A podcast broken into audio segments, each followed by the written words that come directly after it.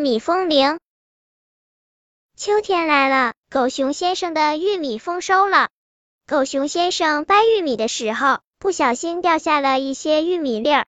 一只青蛙跟在他后面捡，一颗、两颗、三颗，一下子捡到这么多金元宝，我发财了，发大财了！我要给小鱼儿买一栋别墅。一艘游艇，一辆汽车，一架飞机，带鱼池的空中客机。一只蚂蚁听见了，哈哈大笑起来。小蚂蚁，你笑什么笑？青蛙伸出长舌头吓唬蚂蚁，没见过金元宝是不是？没见过。蚂蚁边说边揉肚子，但我见过玉米粒儿，哈哈哈。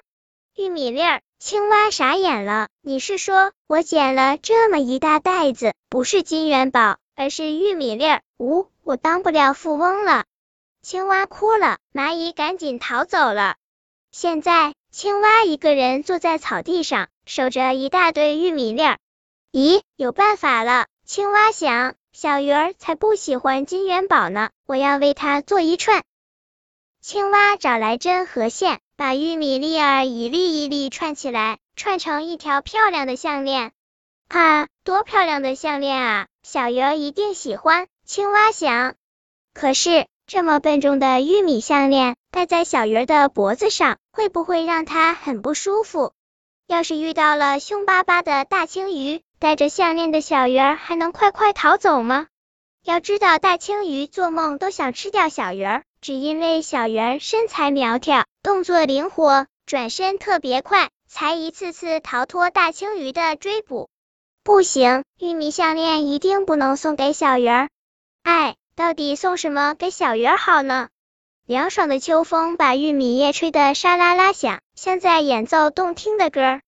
青蛙又有办法了，它手忙脚乱的把所有的玉米粒儿串起来，串成了一个玉米风铃。小鱼儿，这是送给你的玉米风铃，喜欢吗？青蛙问。嗯，好喜欢。小鱼儿笑了。小鱼儿把玉米风铃挂在了客厅里。由于在水底下没有风，玉米风铃发不出一丁点声音，变成了哑风铃。就算是哑风铃，小鱼儿还是好喜欢。它能闻到微微的玉米香味，这香味像美妙的音乐一样，在小鱼儿的心里流淌。最好玩的是，小鱼儿饿了也不用做饭，就吃一粒玉米，吃得饱饱的。一个玉米风铃。它就可以美美的吃上好久呢。本篇故事就到这里，喜欢我的朋友可以点击订阅关注我，每日更新，不见不散。